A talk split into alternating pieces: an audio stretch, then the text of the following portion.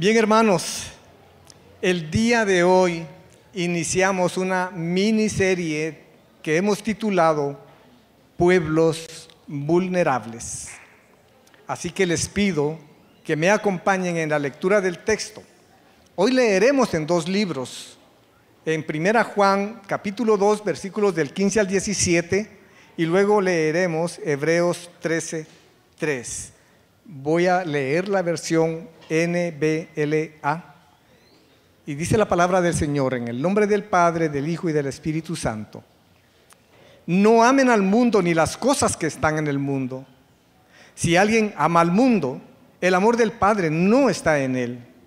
Porque todo lo que hay en el mundo, la pasión de la carne, la pasión de los ojos y la arrogancia de la vida, no proviene del Padre, sino del mundo. El mundo pasa y también sus pasiones, pero el que hace la voluntad de Dios permanece para siempre. Vamos a Hebreos 13:3 que dice, acuérdense de los presos como si estuvieran presos con ellos y de los maltratados, puesto que también ustedes están en el cuerpo. Oremos. Padre nuestro que estás en los cielos, Hoy suplicamos tu favor para escuchar tu evangelio. Te ruego que a través de tu Espíritu Santo ilumines a nuestro pastor Oscar, que lo uses para transmitir tu palabra y a nosotros que ablandes nuestros corazones para escucharla. Lo pedimos en Jesús nuestro Señor. Amén y amén. Gracias, Lisandro. Pueden tomar su lugar. Es un gusto para mí estar de nuevo con ustedes, como decía Lisandro, para poder iniciar esta pequeña serie que nos va a llevar tres semanas.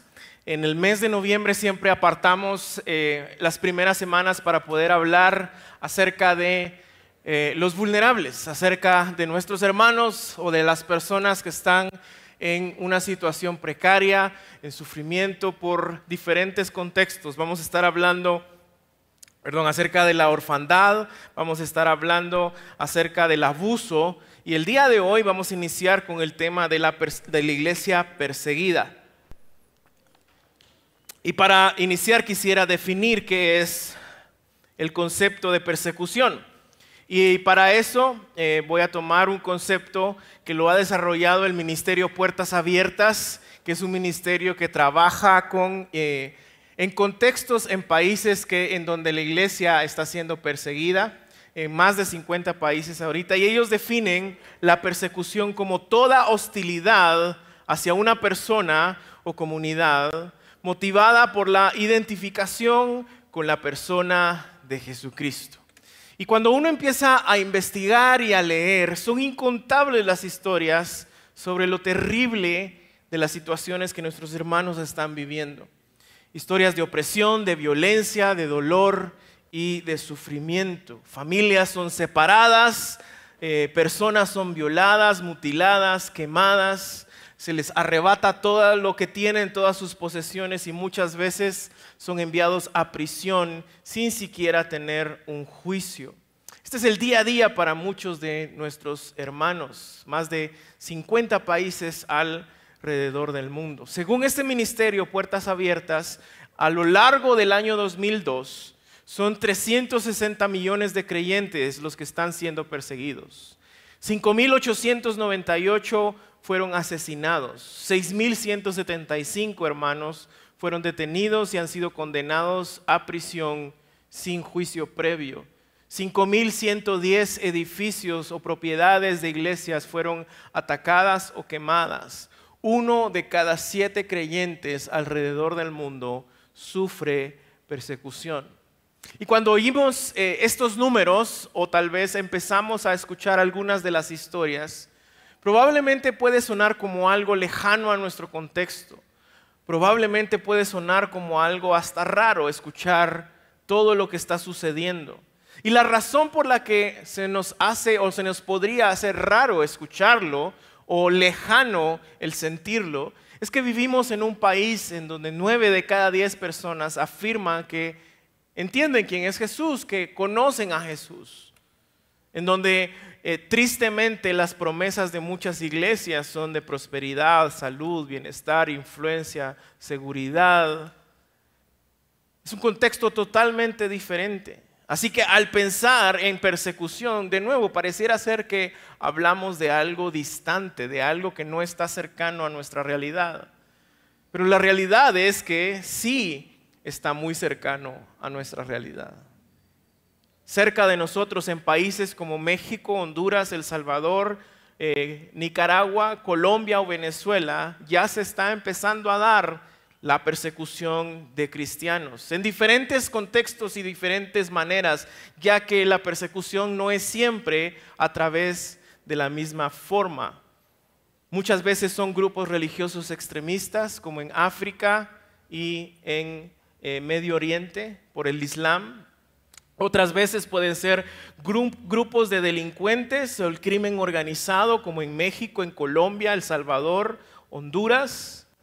Puede ser también la opresión estatal, como en China, Corea del Norte, Cuba, Nicaragua, en donde es el gobierno quien empieza a oprimir a la iglesia.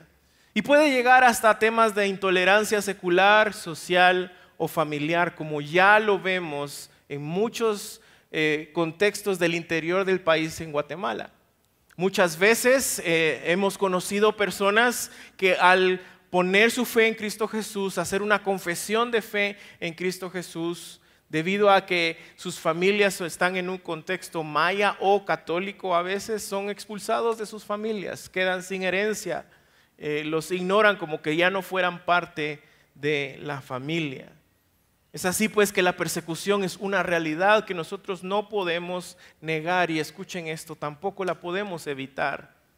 Estoy seguro que la persecución un día llegará a nuestro país, a pesar de ser mayoría. Esta es una realidad que la iglesia ha vivido desde el primer siglo, a través de la cual Dios en su soberanía ha permitido que la iglesia sea edificada a través de esa persecución.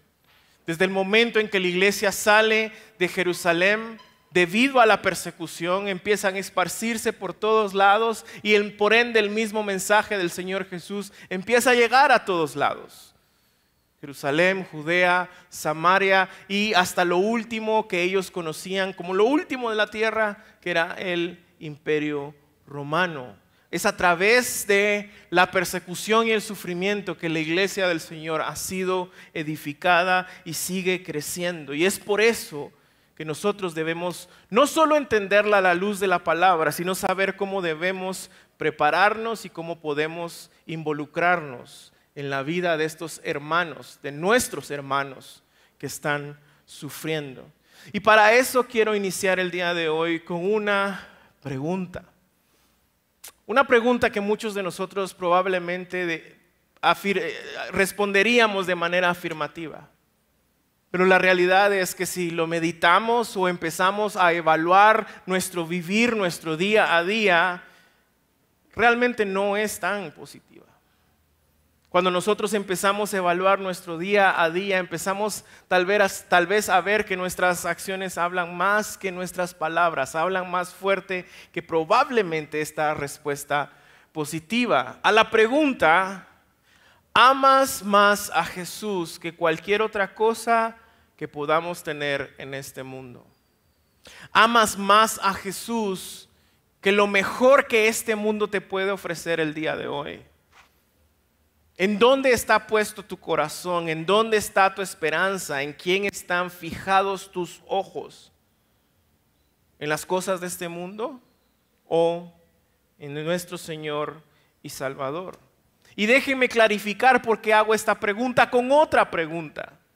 La pregunta es, ¿qué harías tú en el lugar, en los zapatos, en la situación de estos hermanos en persecución? Hermanos a quienes enfrente de ellos, con una pistola en la cabeza, han quemado a sus familias, han quemado las pocas posesiones que tienen, y todo lo que tienen que hacer es negar a Jesús. Y ellos no lo han hecho, ellos se niegan a hacerlo. ¿Cómo razonamos esto nosotros cuando nosotros empezamos a entender que cuando las cosas no salen como nosotros esperamos, empezamos a enojarnos, a cuestionar a Dios, muchas veces hasta alejarnos. Cuando el sufrimiento viene a nuestra vida, ¿cómo nosotros reaccionamos al entender en perspectiva de lo que nuestros hermanos están sufriendo si nosotros estamos amando probablemente más las cosas de este mundo que a Jesús mismo? Y es que cuando escuchamos estas realidades, debería ser fácil o debería ser un filtro para nosotros ver lo rápido y lo sencillo que es para nuestro corazón enamorarse de las cosas que este mundo ofrece. Y no estoy hablando únicamente de las cosas malas, sino en su mayoría son cosas buenas. Y es que nuestro corazón, como siempre lo hemos dicho, fácilmente puede hacer de cualquier cosa, sentimiento o persona un ídolo. Alguien o algo que está sentado en el trono de nuestro corazón, que no es Jesús, recibiendo toda nuestra adoración, todo nuestro tiempo, toda nuestra energía, todo lo que nosotros somos. Y tal vez no lo vamos a confesar en voz audible. Sí, la verdad, pastor, es que yo amo más las cosas de este mundo que a Jesús. Pero aquí estamos, ¿verdad? Tratando domingo a domingo. No. Probablemente no lo vamos a hacer, probablemente vamos a afirmar, no, yo amo más a Jesús que cualquier cosa que este mundo me pueda ofrecer, pero eh, evaluémoslo de nuevo en nuestro día a día. ¿Será que esta es una realidad en nosotros? Y es increíble cómo Dios soberanamente a través de la persecución les ha enseñado a estos nuestros hermanos a amar más a Jesús que cualquier cosa en este mundo, que Jesús es más y mejor que cualquier cosa en este mundo, a poner sus ojos en Cristo y en una perspectiva eterna y no en lo pasajero y en lo que este mundo les puede dar. Han hecho al final lo que Juan nos dice que hagamos en primera de Juan capítulo 2 y verso 15 que dice, si alguien ama al mundo, el amor del Padre no está en él. Estos hermanos entienden la verdad de estas palabras. Ellos han amado más a Jesús que a sus posesiones. Han amado más a Jesús que a su libertad. Han amado más a Jesús que a su comunidad. Han amado más a Jesús que su propia familia. Han amado más a Jesús que su comodidad. Han amado más a Jesús su propia vida. Y esto, mis hermanos, no está lejos de nosotros. La persecución no está lejos de nuestro contexto. Ya lo vemos en países cercanos, en donde esto ya es una realidad. Países en donde la mayoría es cristiana. Pero la realidad es que no necesariamente una persecución se va a ver levantando la espada en contra de los cristianos, sino más bien haciéndole la vida complicada y difícil a los cristianos. Si vamos de regreso a la historia, entendemos que en el siglo VI, cuando se empieza a levantar el Islam, ellos empiezan a llegar a África y a Europa, regiones que eran en su mayoría cristianas y que al día de hoy vemos muy pocas iglesias. El cristianismo ya no era mayoría después de esto. La persecución ahí inició haciéndole la vida difícil a los cristianos. Limitaron sus posibilidades económicas, su libertad, limitaron los trabajos a los que ellos podían optar, la comida que podían comprar, no tenían acceso a la educación. Y esto sigue pasando en muchos países cuando cumples la mayoría de edad ya no puedes ir a la iglesia. Ya no puedes optar por ciertos trabajos. Esto sigue sucediendo al día de hoy. Ellos, al igual que muchos de nuestros hermanos hoy, tuvieron que demostrar que amaban más a Jesús que las cosas buenas incluso que este mundo nos puede ofrecer.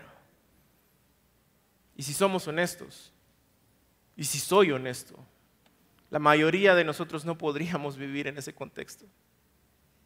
La mayoría de nosotros no podríamos soportar lo que ellos están soportando. Sea una persecución física o oprimiéndonos, haciéndonos la vida difícil.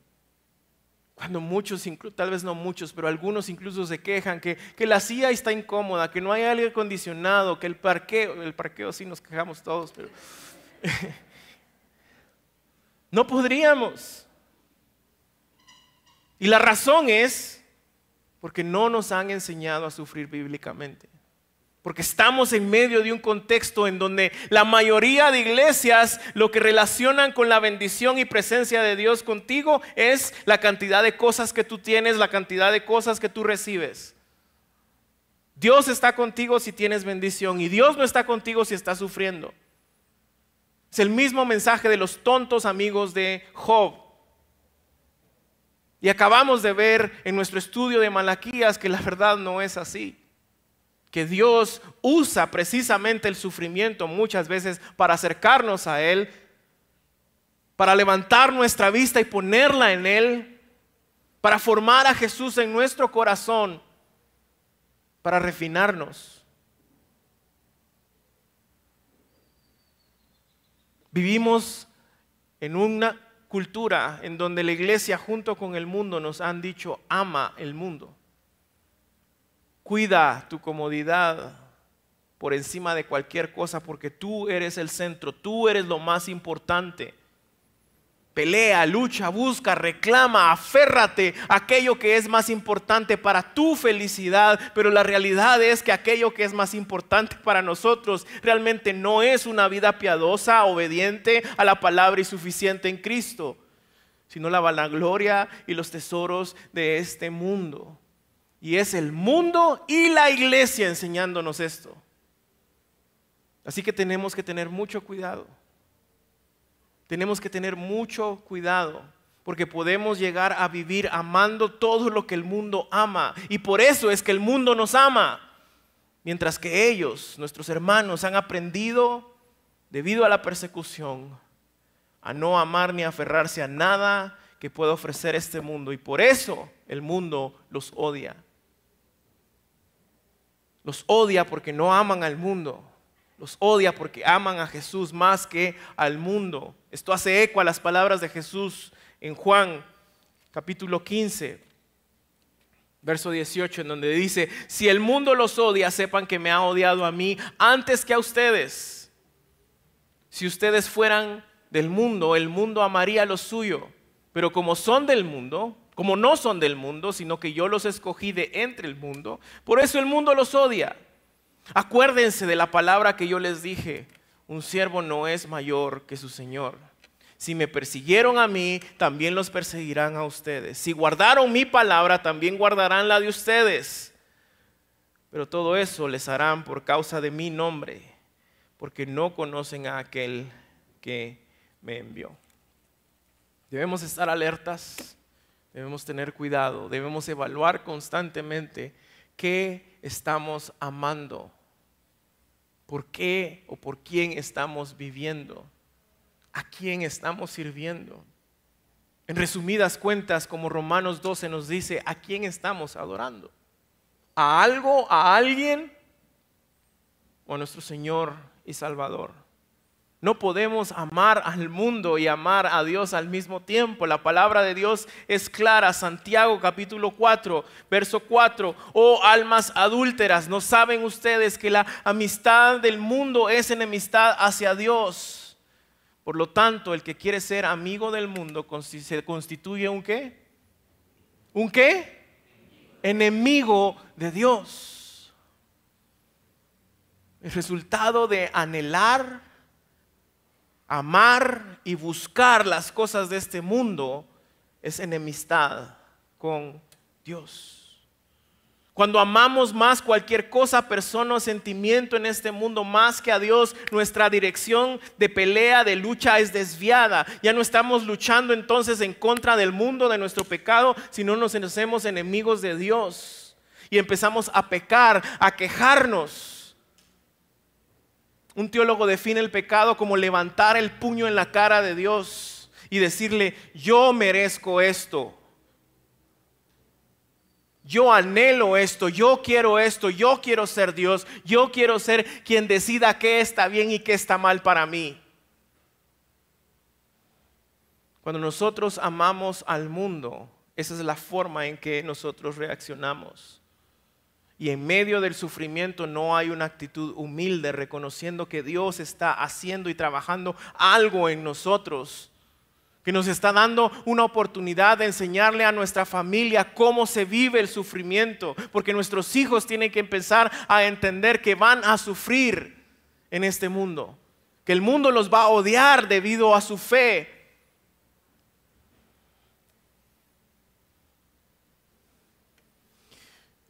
Una hermana con el seudónimo Faith, porque no puede dar su nombre por cuestiones de seguridad, en Nigeria dice lo siguiente respecto a su situación, de cómo la han perseguido por ser parte de la iglesia. Desde que fui agredida sexualmente dos veces, el odio hacia mí misma y la vergüenza habían crecido dentro de mí. Se sentía, me sentía sucia e indigna. Pero ahora sé que a pesar de lo que me sucedió, Dios todavía me ve como una hermosa joven. Fui maravillosamente hecha a la imagen de Dios y ahora tengo más confianza y estoy lista para enfrentar al mundo porque Dios me valora. Violada, le quitaron todo lo que tenía. Y ella dice, voy a amar a Jesús y me voy a enfrentar al mundo. Porque yo sé quién soy en Jesús. Esta no es la respuesta que escuchamos cuando nosotros sufrimos por nuestra cultura evangélica. Nuestra respuesta es enojarnos, es dudar de Dios, es levantar el puño en la cara de Dios y decirle, hey, ¿qué te pasa? ¿Por qué no has actuado? Yo lo merezco. Tenemos que aprender a amar a Jesús por encima de lo mejor que nos puede ofrecer este mundo. Solo así estaremos listos para cuando venga la persecución. Solo así estaremos listos para entender a nuestros hermanos y poder involucrarnos con ellos. Y la pregunta es, ¿cómo? ¿Cómo, ¿Cómo, nos preparamos para responder de esta manera, para dar estas palabras en medio del sufrimiento?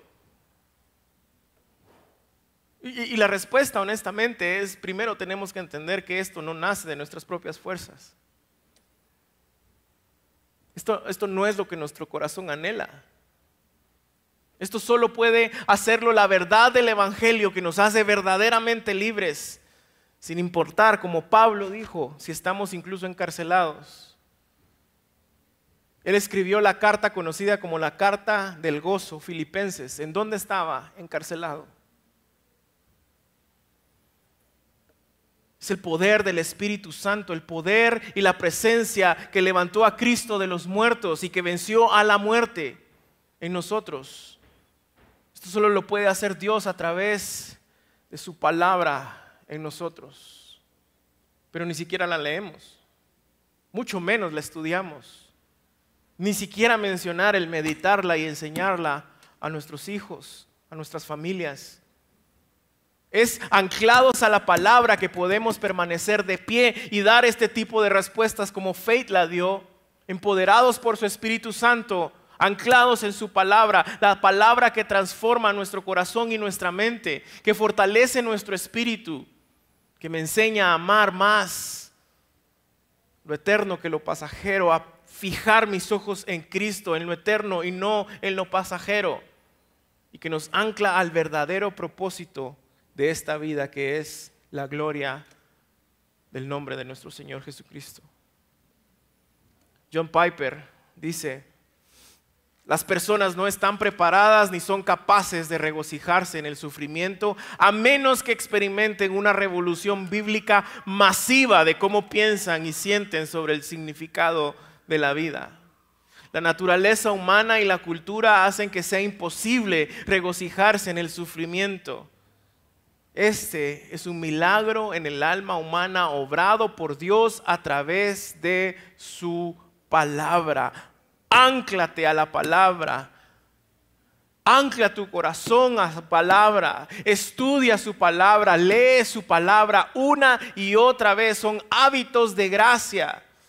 Que muchas veces vamos a sentir que regresamos 10 metros, pero otra vez avanzamos 5, pero sigue haciéndolo. Sé constante en esos hábitos. Solo eso nos va a asegurar el poder amar más a Jesús que cualquier cosa buena y hermosa que nos pueda presentar el mundo.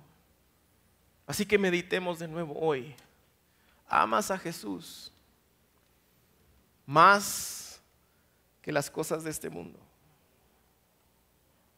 Amas a Jesús aún en medio de dolor, de sufrimiento, de escasez, de pérdida. Amas a Jesús aún más que a tu propia familia, que tus relaciones, que tu posición, que tu influencia, que las mejores relaciones, que la fama, el éxito, el liderazgo. La iglesia ya está enferma de tanto mensaje de prosperidad y liderazgo, creyendo que ese es el propósito al que Dios nos llamó, cuando no ese es el propósito al que Dios nos llamó. El propósito para el cual Dios nos llamó a ser sus discípulos es toma tu cruz, niégate a ti mismo y sígueme. Iglesia, Roguemos al Señor que nos ayude a entender que el sufrimiento por Jesús es temporal, pero el gozo en Jesús es eterno. Déjame repetirte esto, el sufrimiento por Jesús puede ser temporal, pero el gozo en Jesús es eterno. Puedes buscar muchas cosas en este mundo que te van a dar felicidad, pero un verdadero gozo profundo y eterno solo está en Jesús. Esta verdad es la que nos ayuda cuando nos frustramos, cuando nos quitan nuestra comodidad, cuando nos enojamos, cuando no recibimos lo que pedimos, cuando dudamos, cuando vienen tiempos duros o de sufrimiento. Peor aún cuando nos alejamos, cuando las personas nos ofenden o nos hieren. Y si bien toda situación de sufrimiento, de dolor que aqueje nuestros corazones debe ser digna de escucharse, digna de empatía, seamos honestos. Mucho por lo que nos quejamos es irrelevante cuando entendemos lo que nuestros hermanos están viviendo en otros países. Algunos se quejan hasta de las redes sociales. Es que me insultaron, es que me dijeron, es que me bloquearon, es que me banearon. Es irrelevante comparado con lo que están sufriendo nuestros hermanos en otros países debido a su fe en Cristo. Así que antes de continuar, quisiera que por favor apaguen las luces, quisiera que me acompañaran a ver este video. Pongámosle atención, por favor.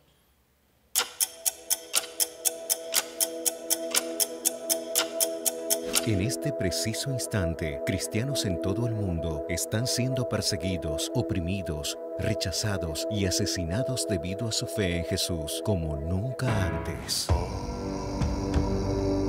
La lista mundial de la persecución 2022 revela que el número de cristianos perseguidos aumentó una vez más, triplicándose en menos de una década. Ya son más de 360 millones de nuestros hermanos expuestos a maltratos, secuestros y discriminación. Uno de cada siete cristianos es perseguido por anunciar el nombre de Jesús. Esta persecución extrema y severa no se limita a un lugar específico. Por el contrario, está presente en más de 50 naciones alrededor del mundo, conocidas como los países más peligrosos para un cristiano. Por primera vez Afganistán ocupa el primer lugar de la lista. Desde que los talibanes tomaron el control del gobierno, el destino de los cristianos se ha vuelto letal. Las fugas, ejecuciones públicas y secuestros de niñas cristianas se convirtieron en algo común bajo el nuevo régimen. Los talibanes dejaron en claro que las leyes islámicas ultraconservadoras están en vigor y deben ser respetadas. Corea del Norte, que ocupó el primer puesto durante 20 años, la situación también es crítica. A pesar de caer al segundo lugar en la lista, las condiciones de vida de los cristianos norcoreanos han llegado a su peor nivel. El COVID-19 provocó en ese país una profunda crisis alimentaria y los cristianos se encuentran vulnerables. Estuvieron aislados y sin ruta de escape, ya que las fronteras del país fueron cerradas. En varios países de África subsahariana, el avance de los grupos extremistas islámicos aumentó considerablemente. Nigeria subió a la séptima posición. Se considera el país más violento para un cristiano donde muchas de las marcas dejadas por Boko Haram son irreparables. De los 5.898 cristianos que fueron asesinados debido a su fe en el último año, el 79% se encontraba en Nigeria. En Asia, los gobiernos nacionalistas buscan silenciar a la iglesia. India es una nación donde los cristianos son considerados ciudadanos de segunda clase. De acuerdo con la ideología de ese país, un verdadero indio debe ser hindú. Por eso, el gobierno difundió mentiras y noticias falsas cargadas de discursos de odio contra las minorías religiosas. La persecución en China también se intensificó. La vigilancia en el país está entre las más opresivas y sofisticadas del mundo. Las iglesias son monitoreadas y muchas están siendo cerradas. Es ilegal que los niños y menores de 18 años asistan a una iglesia. Pero esta situación no termina allí. La persecución está más cerca de lo que pensamos. Dentro de América Latina hay tres países en la lista de 2022, Colombia, Cuba y México. Cuba entró en la lista este año, una nación gobernada por el Partido Comunista, donde las iglesias no tienen voz. Cada vez es más difícil obtener el registro de nuevas iglesias, lo que obliga a los cristianos a operar ilegalmente. A pesar de la persecución, presión y violencia, nuestros hermanos tienen una garantía. Ellos no están solos. En Cristo somos parte del mismo cuerpo. Estamos conectados unos con otros y estamos unidos con los cristianos perseguidos. Cuando un miembro sufre, todos los demás sufren con él. Únete hoy a nosotros y apoya a los cristianos perseguidos. Sé parte de la respuesta. Para recibir más información, visita nuestra página web puertasabiertasal.org y descarga el mapa de las 50 naciones donde seguir a Jesús puede costar la vida.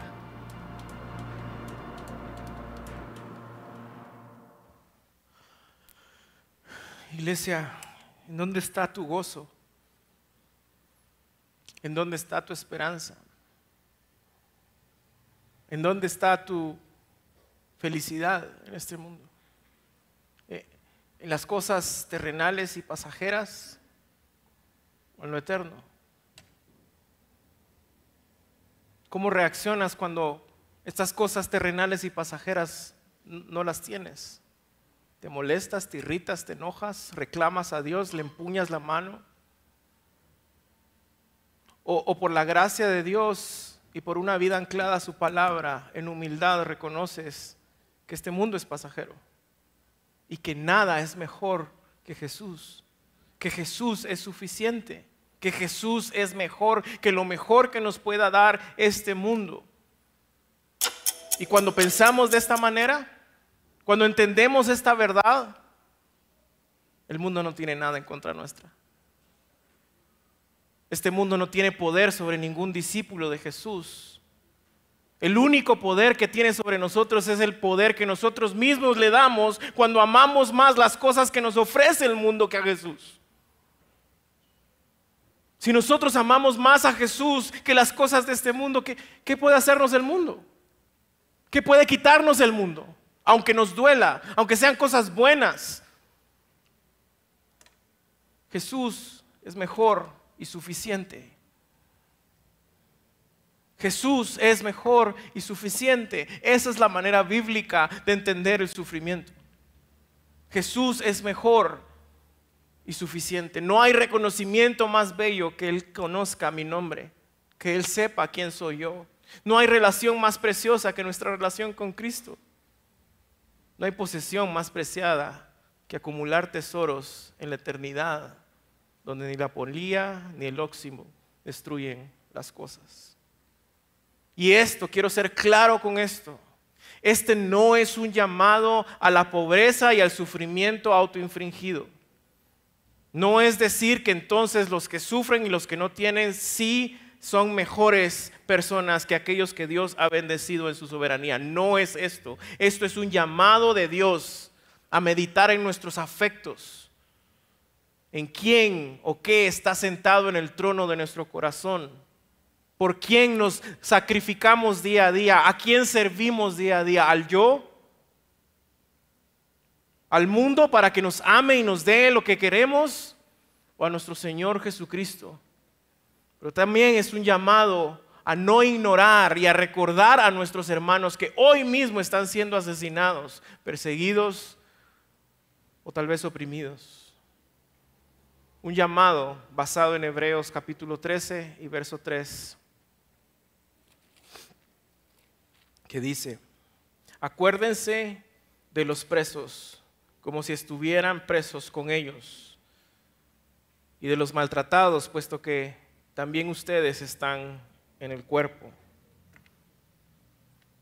En medio de las bendiciones que Dios te ha dado, o tal vez incluso en medio del sufrimiento, o tal vez incluso de la escasez, todos estamos llamados a recordar que somos parte de un cuerpo que está siendo oprimido, perseguido y asesinado por poner su fe en Cristo Jesús. Recuérdenlos como si estuvieran con ellos, es decir, pónganse en sus zapatos, sean empáticos, llénense de misericordia y de gracia Mediten cómo es que ellos están viviendo como seguidores de Cristo en medio de culturas que los odian y están ansiosos por destruirlos a ellos, a sus familias, a sus iglesias. Porque el mundo los odia porque ellos aman a Jesús. Y todo lo que tienen que hacer para evitarlo es negar a su Salvador. Negar a su Señor. Y acá nos quejamos por cosas tan mínimas. Nos enojamos con Dios por cosas tan irrelevantes.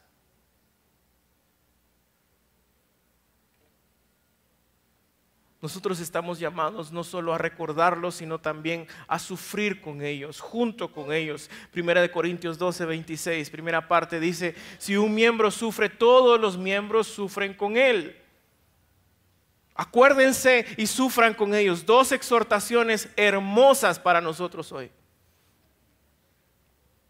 El poder ser parte e involucrarnos en la vida de estos héroes, verdaderos héroes de la fe. Héroes que tal vez la cultura cristiana no conoce sus nombres. Héroes que seguramente no son famosos en redes sociales. Héroes que no son invitados a congresos a predicar, tampoco les hacen un video entero de su, eh, de su carrera en el ministerio antes de que lleguen a predicar, antes de subirse a la tarima. No, héroes de verdad, héroes que están dando su vida por amor a Jesús y que entienden que el que Dios los conozca es suficiente y nosotros los vamos a conocer un día, cuando ellos sean recompensados. Pero ellos no lo hacen por la recompensa. Porque aun cuando ellos reciban las coronas que Dios tiene para ellos, ¿qué van a hacer con esas coronas? Las van a poner a los pies de su Señor y Salvador. Porque Él es lo mejor. Porque Él es suficiente. Porque aman a Jesús por encima de cualquier cosa que este mundo les pueda dar.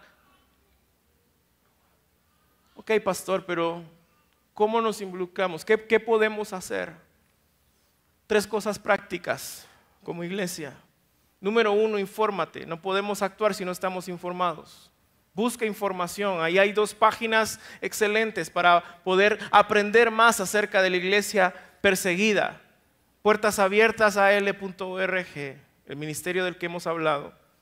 Y persecution.com, diagonal es, o en español, que es la revista famosa La Voz de los Mártires. También tiene muy buena información.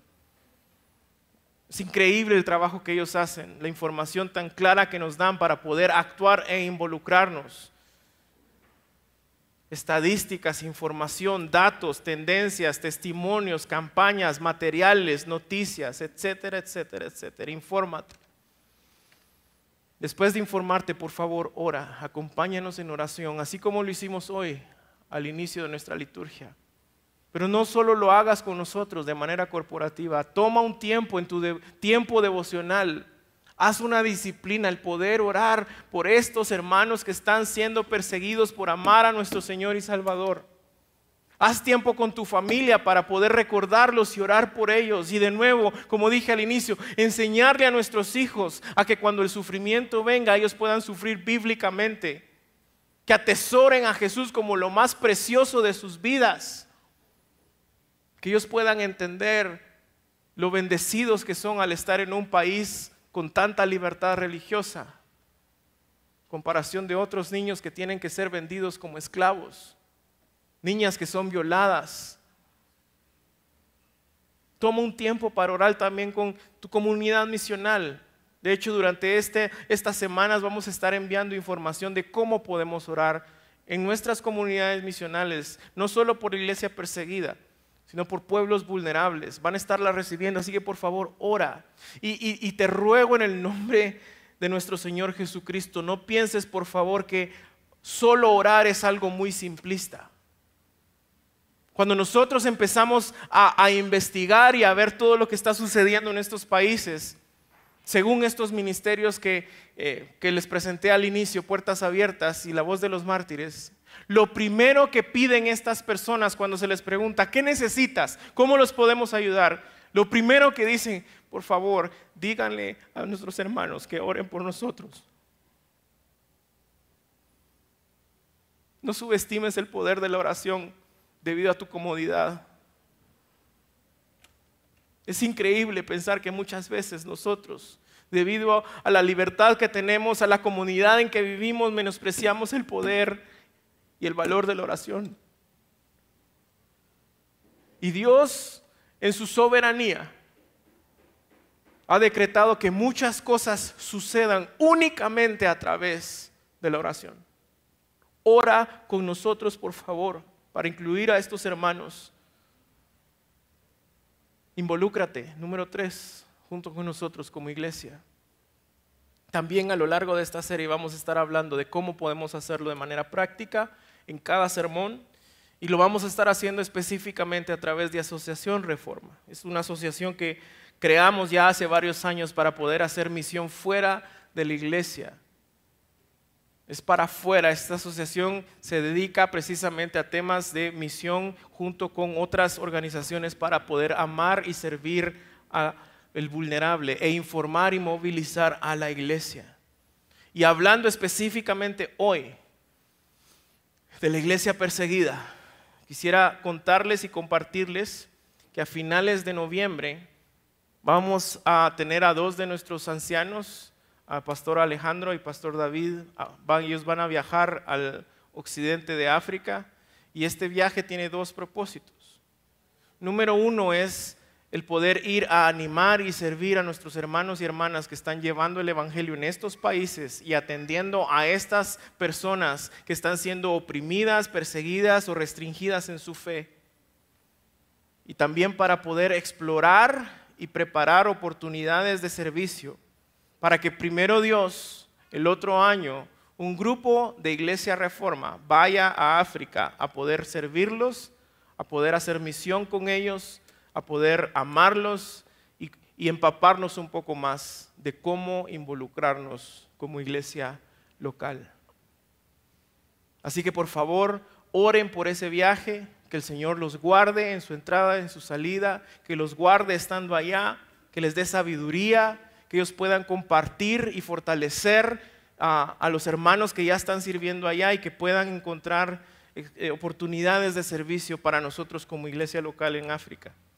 Prepárate también y ora para saber si esto es algo en lo que tú quieres involucrarte, si este puede ser un llamado de Dios para tu vida y ser parte de ese equipo misionero el otro año, si así Dios nos lo permite.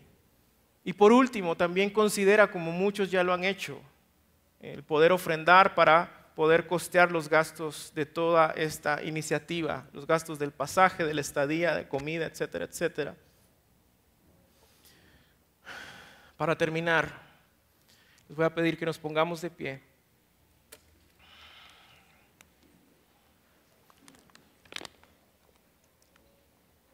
Quisiera leerles una porción de una carta de uno de los obispos de la iglesia primitiva, llamado Cipriano de Cartago.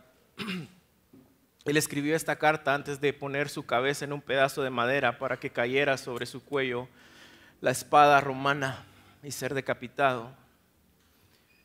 Él escribe esto para otro obispo que estaba también siendo perseguido y para los cristianos que sufren persecución. Y se lee de la siguiente manera. Espero que al ser severamente golpeado con garrotes y maltratado, hayas comenzado a través de estos sufrimientos las primicias gloriosas de tu confesión, lo cual no es algo para condenar, porque el cuerpo del cristiano no está aterrorizado por los garrotes, ya que toda su esperanza está en un bendito madero el servicio de Cristo reconoce el sacramento de su salvación. Redimido por ese madero a la vida eterna, es adelantado por ese madero a recibir sus coronas. Han puesto grilletes en vuestros pies. Han atado vuestros miembros benditos y el templo de Dios con cadenas vergonzosas, como si también el espíritu pudiera ser atado con el cuerpo o vuestro tesoro pudiera mancharse con el contacto con el hierro. Para los hombres que se dedican a Dios y dan testimonio de su fe con valentía religiosa, tales cosas son adornos, no cadenas. No atan los pies de los cristianos por infamia, sino que los glorifican como una corona. Oh pies benditamente atados, que son desatados no por el herrero, sino por el Señor. Oh pies benditamente atados, que sois conducidos al paraíso por el camino de la salvación. Oh pies benditamente atados a su Señor por el tiempo presente en el mundo, para que sean siempre libres con el Señor. Oh pies demorándose por un tiempo entre las cadenas y las barras pero para correr rápidamente a Cristo en un camino glorioso. Dejad que la crueldad, ya sea envidiosa o maligna, os retenga aquí con sus ataduras y cadenas todo el tiempo que quiera. Pronto llegaréis al reino de los cielos. El cuerpo no se cuida en las minas con lecho y cojines, sino que se cuida con el refrigerio y el consuelo de Cristo. Vuestros miembros sin bañar están asquerosos y desfigurados por la inmundicia y la suciedad, pero por dentro están espiritualmente limpios. Ahí escasea el pan, pero no solo de pan vivir el hombre, sino de la palabra de Dios. Temblando, quieres ropa, pero el que se viste de Cristo está abundantemente vestido y adornado. Estas palabras solo pueden nacer de un corazón que ama más a Jesús que lo mejor que le puede ofrecer el mundo. Estas palabras solo pueden nacer de un corazón que entiende que su esperanza no está en este mundo, que su esperanza está en lo eterno, gracias al sacrificio de Cristo. Estas palabras pueden nacer únicamente de un corazón que entiende lo que él quiso decir en Mateo 16, cuando dice, si alguien quiere venir en pos de mí, niéguese a sí mismo, tome su cruz y sígame, porque el que quiera salvar su vida la perderá, pero el que pierda su vida por causa de mí la hallará. Pues qué provecho, iglesia reforma, tienen si ganan el mundo entero, pero pierden su alma. Hoy es tiempo, ¿sí? de arrepentirnos de arrepentirnos porque hemos amado más al mundo que a Jesús. Hemos puesto nuestra mirada, nuestra esperanza en lo pasajero y no en lo eterno. Es lo bueno que nos puede ofrecer este mundo, lo que define si estamos contentos, tristes, enojados, y no el gozo eterno, profundo de nuestra salvación en Cristo Jesús. Y también rogar a Dios para que podamos empezar a recordar y a sufrir junto con nuestros hermanos, informándonos, orando, orando la palabra de Dios, anclando nuestra vida a este precioso libro, en donde encontramos nuestra esperanza.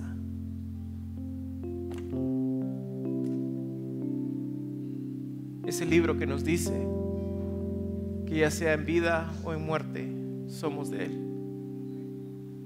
Este libro que nos dice que ni la vida ni la muerte podrá separarnos del amor de Dios en Cristo Jesús. Así que hoy, mientras nos arrepentimos, levantemos nuestras manos y cantemos acerca de quién es nuestra esperanza. Y recordemos que el sufrimiento por Jesús es temporal, pero el gozo en Jesús es eterno. Esa es nuestra esperanza. Cantemos al Señor.